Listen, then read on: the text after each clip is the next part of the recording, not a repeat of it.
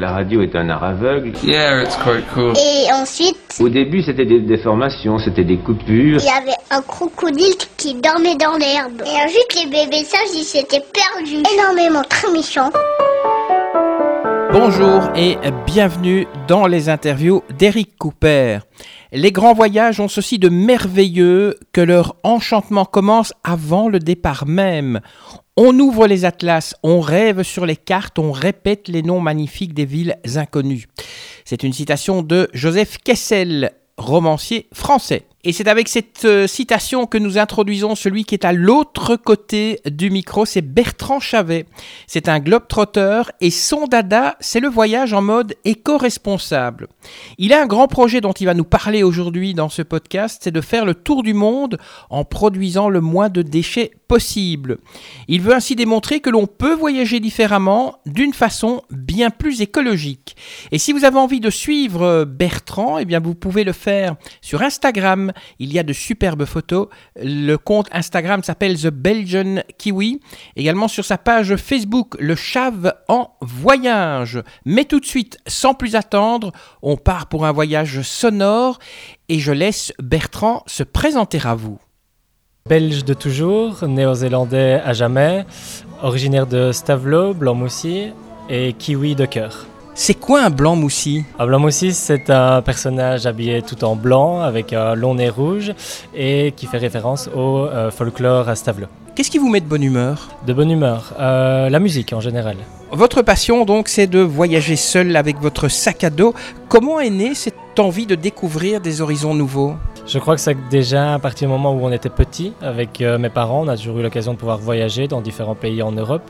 Et puis au fur et à mesure, ça a grandi et jusqu'au jour où j'ai pu faire une année d'échange en Nouvelle-Zélande. Donc j'ai vécu une année de scolarité là-bas, dans une famille d'accueil. Et quand je suis revenu en Belgique, j'avais envie de continuer. Ce n'était pas assez et j'ai voulu voir plus loin et euh, découvrir de nouveaux horizons. Quelle est la raison pour laquelle vous voyagez? Être au contact des locaux, donc c'est-à-dire voir un maximum de personnes et leur façon de vivre, leur façon de, de- de manger, leurs différentes cultures. Et ce qui m'intéresse réellement, c'est au niveau des langages, surtout voir un peu comment les personnes communiquent. Est-ce que voyager c'est aussi pour vous une façon d'en apprendre plus sur vous pour apprendre à vous connaître? Est-ce que c'est un peu la quête du soi? Tout à fait, dans le sens où j'apprends à connaître déjà mes limites dans certaines randonnées, dans certains, dans certains pays. Euh, je vois un peu ce qui est faisable, ce qui, ce qui est possible de faire. Donc oui, j'en apprends beaucoup sur moi-même. Sur, oui, et je, je, euh, je, je, je bloque, je dépasse mes limites vraiment. Et qu'est-ce que ça vous apprend de vous confronter à, à d'autres personnes, à d'autres civilisations, à d'autres cultures? Ça m'en apprend beaucoup euh, au niveau, comme je l'ai dit, du langage, dans le sens j'apprends à connaître une personne euh, vraiment en face à face, j'arrive à communiquer avec eux. Euh, je me rends compte que parfois c'est complètement différent de ce que nous vivons en Belgique, donc j'en apprends énormément sur les personnes quand je suis en contact avec eux ou quand ils m'invitent à dormir chez eux ou quand ils m'invitent à manger chez eux, et c'est vraiment quelque chose de très local. Si je vous colle l'étiquette d'aventurier, est-ce que cette étiquette vous convient? Aventurier, oui, mais aussi explorateur, dans le sens où je vais toujours aller chercher le coin inexploré ou quelque chose qui n'est pas forcément sur les cartes ou qu'on n'a pas encore vu sur les réseaux.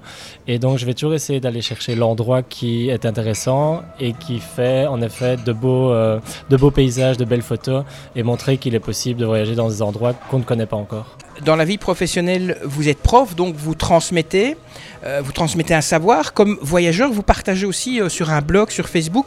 Est-ce que c'est la même façon de transmettre? Mm, oui et non, dans le sens où avec un jeune public ou un plus âgé, parce que je travaille aussi en promotion sociale avec les adultes, euh, les publics sont différents, donc la manière d'enseigner est de toute façon adaptable et j'adapte en effet mes cours en fonction des différentes personnes. Mais en effet, ce que je vis à l'étranger, ce que je vois, ce que j'entends, ce que j'apprends, je le transmets au niveau de mes cours. Donc ça crée facilement, ou plus facilement en tout cas, un lien surtout avec les jeunes. Et euh, ça montre qu'en effet, il n'y a pas que ce côté scolaire ou ce métier qui fera euh, de toute la vie. Donc c'est-à-dire qu'on peut aller plus loin et qu'on ne doit pas rester sur le scolaire. Ça fait combien de temps que vous voyagez? J'ai envie de dire que j'ai réellement commencé en 2013, on va dire, quand j'ai commencé une année aussi en Erasmus, donc je suis resté euh, une année en Allemagne, et à partir de ce moment-là, j'ai réalisé mon premier tour d'Europe. Donc ça fait il y a, sept ans à, peu près. Est-ce que vous avez changé euh, Est-ce que ces voyages vous ont changé? Est-ce que le, Bertrand d'il y a sept ans est le même que le Bertrand d'aujourd'hui? Évidemment, j'ai mûri grâce à mes différents voyages et de ce que j'ai vu et euh, appris. Je trouve qu'il est encore plus ou moins le même via le caractère, mais différent dans sa méthode de voyager. Oui.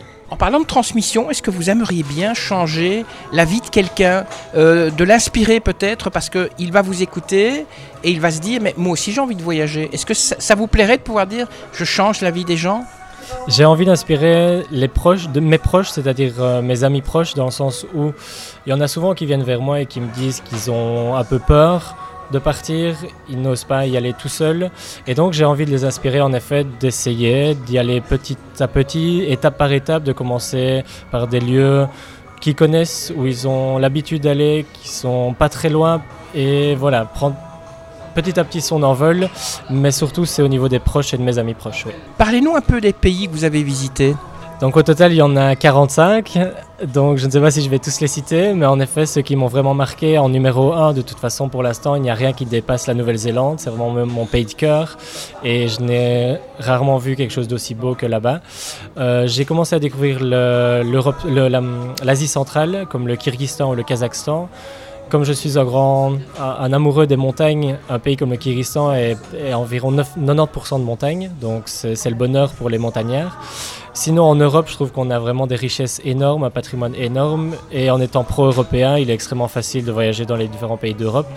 Et notamment, comme par exemple la Suisse, l'Autriche ou le nord de l'Italie, qui m'ont vraiment, vraiment euh, subjugué dernièrement. Pourquoi est-ce que la Nouvelle-Zélande vous a autant marqué? Il faut savoir que je suis arrivé là-bas quand j'avais 18 ans, donc je sortais de secondaire, je ne savais pas trop comment ça allait se passer. Dans une nouvelle famille d'accueil, il a fallu faire le switch du français vers l'anglais. Donc j'ai dû beaucoup, beaucoup m'adapter. Et j'ai eu la chance de pouvoir avoir des, amis là-bas et une famille qui voyageait également. Donc j'ai vu beaucoup, beaucoup du pays. J'ai moi-même été parfois seul, parfois accompagné dans différentes parties du pays. Et la Nouvelle-Zélande, c'est vraiment un pays où tout peut se trouver et on peut retrouver tout en une journée, par exemple. Donc les quatre saisons peuvent arriver en une seule matinée, en une seule journée. Et au niveau des montagnes, au niveau des lacs, au niveau de la nature, et c'est un pays qui a une longueur d'avance sur nous en termes d'écologie. Et c'est pour ça que votre surnom, c'est The Belgian Kiwi, puisque Kiwi, c'est un petit peu le surnom qu'on donne aux Néo-Zélandais. Vous savez pourquoi on donne ce, surnom ou pas? Exactement, donc dans le sens où Belgian, je suis belge d'origine et euh, je ne réfuterai jamais euh, cette origine, bien sûr, mais mon pays d'adoption et mon pays de cœur reste la Nouvelle-Zélande. Et le mot kiwi, en effet, c'est euh, en rapport avec le symbole national qui est l'oiseau, le kiwi. Et entre eux, donc ils s'appellent les kiwis et ils sont mondialement connus comme les kiwis de Nouvelle-Zélande. Dans vos voyages, est-ce que vous avez eu le, plaisir de, goûter aux spécialités culinaires locales? Oui, bien sûr. Comme euh, par exemple, euh, je reviens toujours souvent là-dessus par rapport à ce qui m'a marqué. Hein, au Portugal, par exemple, à Porto, ce qu'on appelle la frangesina quelque chose qu'il faut absolument essayer. Dans des pays comme euh, dans l'Europe de l'Est, tout à fait, comme en Macédoine ou comme euh, euh, en Bulgarie, c'est vraiment des plats qu'on a l'habitude de, de, manger. Je ne connais plus les noms exacts. sinon, au niveau du Kyrgyzstan et du Kazakhstan, une fois qu'on goûte aux différents plats qu'ils nous proposent quand on dort en yourte, bah, ça tourne souvent autour bah, du cheval ou de l'agneau. Est-ce qu'il y a des choses étranges que vous avez goûtées? Étranges ou du moins qui vous paraissent peut-être étranges à vous et qui nous paraissent étranges à, nous, Européens euh, oui, tout à fait. Donc, en Angleterre, pas si, loin de chez nous, ils ont quelque chose qui s'appelle donc euh, le Fried Mars Bar. Donc, c'est-à-dire que c'est simplement une, euh, une, barre chocolatée qui est simplement frite dans de la friture. sinon, en Asie, j'ai eu, on va dire, je sais pas si c'est une chance ou non, mais de goûter en effet tout ce qui est criquet, en effet sauterelle, etc., grillé. Oui ça a quel goût un, criquet ou une sauterelle?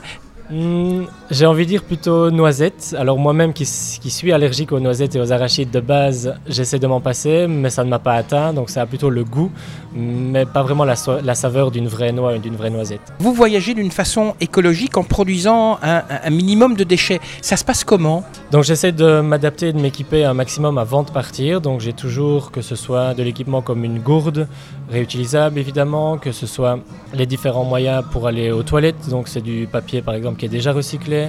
Euh, tout ce qui est au niveau des contenants, donc je mets par exemple mon savon réutilisable euh, dans une boîte euh, interne. J'ai aussi par exemple mon déodorant qui est en matière dure, etc. Donc si j'ai besoin d'un liquide, je le mets dans des flacons par exemple. Donc ce sont des moyens qu'on apprend via différents réseaux par rapport à différents voyageurs. Et comme dans la vie de tous les jours, ben, je mets ça en pratique avant de pouvoir voyager ou bien je me procure des éléments sur place. Et vous ne voyagez pas en avion le moins possible. Bien sûr, à l'heure actuelle, il est encore quasiment impossible de ne pas prendre l'avion, mais c'est réalisable en fonction des différents pays et différents voyages. Donc, par exemple, cet été, en effet, j'ai préféré utiliser le train, mais il faut savoir que je marche énormément. Donc, si, par exemple, je dois rallier deux villages et qu'il y a trois voire quatre heures de marche, en fonction des kilos que je transporte sur mon, sur mon dos, je le ferai sans aucun problème. Donc le bus, le transport en commun, j'utilise énormément aussi euh, l'autostop. C'est très fort euh, probable d'utiliser ça en Europe, il n'y a aucun problème par rapport à ça. Un peu moins avec le contexte actuel, mais finalement ça s'est très bien passé. Comme par exemple ici en Grèce, quelqu'un m'a pris en stop alors que j'avais 6 heures de marche à faire et euh, ça m'a très bien aidé. Alors moi, il y a une question qui me brûle les lèvres. Comment se passe la vie quotidienne? Manger, dormir, se laver, aller aux toilettes Allez, dites-nous comment vous faites.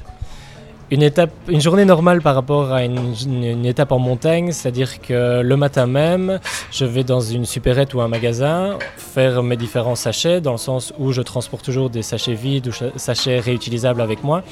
Je prends tout ce qui est matière grasse, comme par exemple des boîtes de thon également en conserve, etc.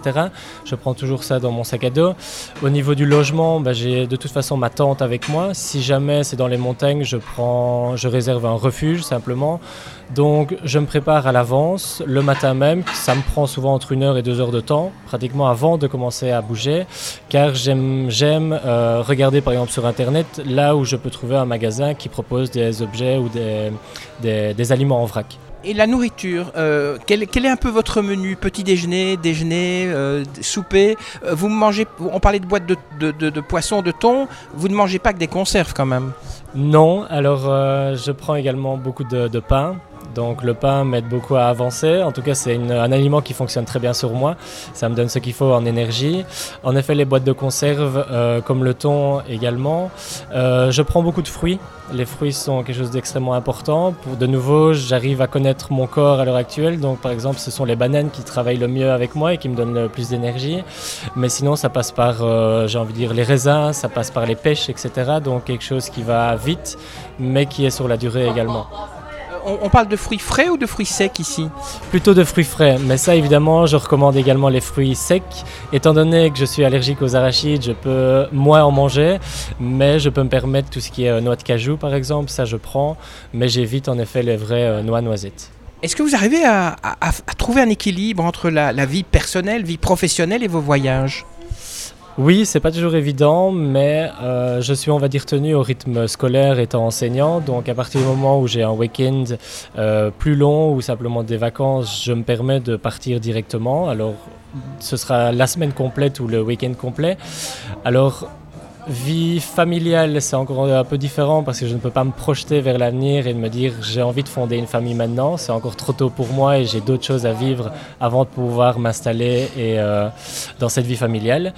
Et au niveau des proches, je pense qu'ils euh, sont, assez, sont assez intéressés par la façon dont je, je voyage et je vis, c'est-à-dire que j'arrive à allier mon métier, que j'adore par-dessus tout, mais également directement, j'arrive à couper court et le lendemain, je serai parti en voyage.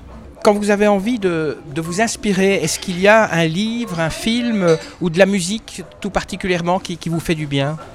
La musique, oui, dans le sens où je suis un peu euh, old school, c'est-à-dire que c'est des chansons entraînantes comme euh, par exemple les groupes comme Queen ou les Beatles qui m'entraînent vraiment bien et qui me donnent un peu de, panache et de punch. Au niveau des livres, euh, j'ai eu, eu une passe où j'étais beaucoup dans la science-fiction, mais dernièrement c'est beaucoup ce qu'on connaît très bien comme par exemple le Hobbit ou le Seigneur des Anneaux. Est-ce que vous prenez de la musique avec vous quand vous voyagez? Très peu, parce que je préfère nettement être à l'écoute de la nature et à partir du moment où je me trouve dans une forêt ou une montagne, il faut être à l'écoute de ce qui se passe. C'est-à-dire que plus ce sera calme et moins j'aurai de bruit autour de moi, plus j'aurai la chance de par exemple rencontrer des animaux sauvages ou de voir des choses qu'on n'a pas l'habitude de voir. Et vous prenez de la lecture avec ou pas? La lecture, malheureusement, non. si je dois lire, ce sera sur les réseaux sociaux ou ce sera par exemple sur un abonnement à un journal et je me connecterai euh, sur mon téléphone.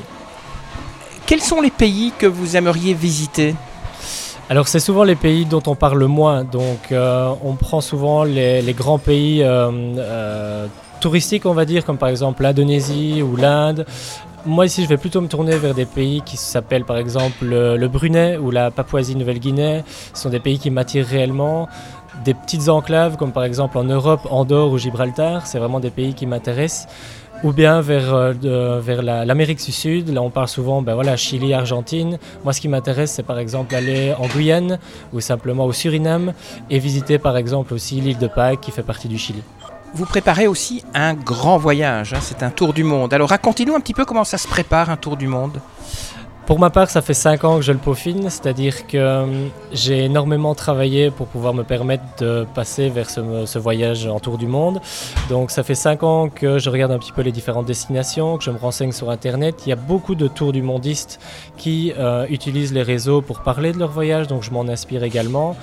Ça passe par, un budget, donc il faut aussi avoir un petit peu de côté, il faut avoir euh, un minimum de connaissances par rapport aux différents pays qu'on va visiter, c'est-à-dire que le budget va être différent si on passe deux semaines au Japon ou par exemple une semaine au Tadjikistan. Donc c'est vraiment tous ces aspects-là qu'il faut travailler. Je m'inspire beaucoup des gens qui l'ont déjà fait et puis évidemment je laisse toujours une part de hasard, c'est-à-dire que si je me dis un jour j'ai envie d'aller dans ce pays-là et que je serai dans le pays voisin, je me laisserai porter par les conseils des locaux, par mon envie personnelle et j'essaierai par n'importe quel moyen d'y arriver. Comment peut-on faire pour vous suivre? Et entre autres admirer la superbe photo du Mont Blanc. Je n'en dis pas plus, comme ça ça obligera les gens à aller euh, sur votre blog et la page Facebook aussi. Voilà, pour le moment j'en suis à compte Instagram, donc comme vous l'avez cité, euh, de Belgian Kiwi. Je fais passer beaucoup d'informations par rapport au euh, voyage que je suis en train de faire, par rapport aux stories en direct, etc. Les photos également. Sur ma page Facebook qui vient d'être lancée récemment, là je propose en fait mes itinéraires de voyage, donc tous ceux que j'ai réalisés moi-même par mes soins ou bien accompagnés ou voir seul, je les mets en lien avec une photo ou l'autre et je montre qu'il euh, est possible d'utiliser par exemple le vélo, la marche, le bus ou le train et je montre en effet les différents kilomètres euh, réalisés et les différentes heures que l'on peut passer dans les transports en commun. Alors une dernière question, quel conseil vous pourriez donner à celui ou celle qui voudrait aussi faire comme vous et voyager uniquement avec un sac à dos? D'essayer de se lancer. C'est-à-dire qu'on a tous besoin de rêver. Et c'est-à-dire que si on a une petite peur, si on n'a pas spécialement le temps bah, de se poser un petit peu, d'essayer, de faire petit à petit, étape par étape, de se dire c'est possible. On n'a pas besoin d'aller bien loin. On peut commencer par la France, l'Allemagne, qui ont des richesses extraordinaires au niveau des paysages. Et pourquoi pas faire d'abord trois jours et puis après prolonger une semaine je suis tout à fait conscient que euh, c'est pas donné à tout le monde d'avoir autant de vacances, mais en effet, on peut très bien prendre une semaine complète, voire dix jours, et faire étape par étape. Alors, euh, il y a quand même encore une autre dernière question. Vous voyagez seul, mais est-ce qu'il y a une, sorte de communauté, euh, ce qu'on appelle les backpackers? Donc, c'est ceux qui voyagent seuls avec leur, sac à dos? Vous avez une, communauté avec des pages Facebook, des, sites, euh, ou bien vous êtes vraiment tout seul? Il y a énormément de, pages Facebook qui existent pour justement rencontrer ces différents backpackers ou baroudeurs qui sont soit seuls ou en couple.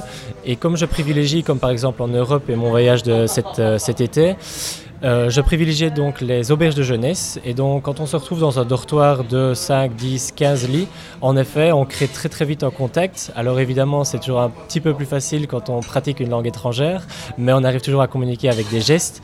Et en effet quand on crée des liens avec une personne, on arrive euh, à créer donc cette communauté et garder contact avec ces différentes personnes. Comme par exemple cet été, j'ai rencontré un Britannique qui voyageait seul aussi. On a passé finalement trois jours ensemble alors que ce n'est pas du tout prévu. Et ici, dernièrement, on s'invite l'un l'autre du côté de Bristol et du côté de Liège. Par rapport au zéro déchet, j'essaie de montrer en effet que c'est possible de voyager en réduisant le coût, par exemple, du plastique ou même le transport. Alors, On dit parfois que c'est impossible ou qu'on ne sait pas par où commencer. Je dis toujours également qu'on ne demande pas à tout le monde de faire du zéro déchet du jour au lendemain. C'est quelque chose qui s'apprend petit à petit. Donc le jour où vous êtes en voyage et que vous voyez par exemple quelque chose que vous voulez acheter, simplement dites-vous est-ce bien nécessaire d'avoir cet emballage plastique? Est-ce que j'en ai réellement besoin? Est-ce que je peux simplement peut-être acheter quelque chose d'autre qui nécessitera moins de plastique? Donc c'est possible, il suffit simplement de changer un peu ses habitudes, mais de nouveau, step by step. Merci à vous Bertrand de vous être dévoilé un petit peu, de nous avoir parlé bien sûr de votre projet qui est de faire le tour du monde en produisant le moins de déchets possible. Je rappelle qu'on peut vous suivre et on peut voir vos superbes photos sur votre compte Instagram The Belgian Kiwi ou alors sur votre page Facebook qui s'appelle le Chave en voyage. Avant de fermer le micro, eh bien, je voudrais vous signaler à vous qui nous écoutez que vous pouvez toujours liker ce podcast, que vous pouvez le partager aussi, que vous pouvez le partager sur les réseaux sociaux et puis dire à tous vos amis qu'il y a plein de podcasts sur cette plateforme qui s'appelle les interviews d'Eric euh, Cooper. N'oubliez pas de vous abonner aussi, comme ça vous serez prévenu bien avant tout le monde de la publication d'un nouveau podcast dans les interviews d'Eric Cooper. Vous pouvez aussi bien sûr me laisser un commentaire sympa, ça me fait toujours très plaisir. Je vous dis merci, que la force soit avec vous et à très bientôt. Ça y est, c'est fini.